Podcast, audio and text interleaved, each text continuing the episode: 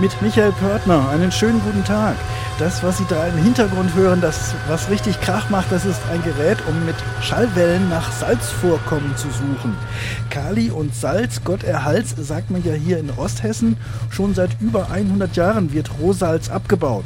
Einmal von Neuhof-Ellers im Kreis Fulda aus, dann von Philippsthal im Kreis Hessfeld-Rotenburg in Richtung Süden. Aber diese Rohstoffvorkommen sind ja irgendwann mal erschöpft. Ich bin jetzt hier in Burghaun im Kreis Fulda und hier sucht man nach neuen Lagerstätten. Also die Firma K plus S sucht nach weiteren Rohsalzvorkommen. Das, was man eben so gehört hat im Hintergrund, das Fahrzeug, das ist das, was die Schallwellen aussendet, um das Rohsalz zu finden. Ich frage Michael Fluch, er ist Geowissenschaftler. Woher wissen Sie denn, dass Sie jetzt auf Salzschichten getroffen sind? Wie machen Sie das? Ja, seismische Messungen muss man sich so vorstellen wie die Echolotmessungen in der Seefahrt. Man braucht dazu eine Quelle, den hört man im Hintergrund, das ist ein seismischer Vibrator, ein Vibrationsfahrzeug.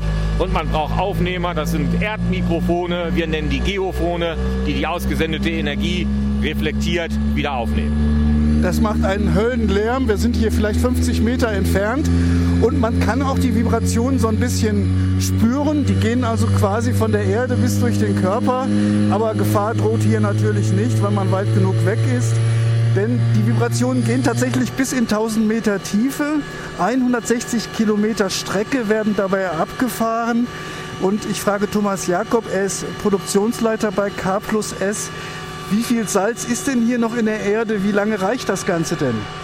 Also wir bauen seit gut 100 Jahren an der Werra im Kali-Revier ab und wir wissen, dass sich gerade in diesem südwestlichen Bereich Richtung Fulda noch Vorräte befinden, die mindestens bis 2060 für unsere Produktion ausreichen. Das sichert dann ja auch Arbeitsplätze.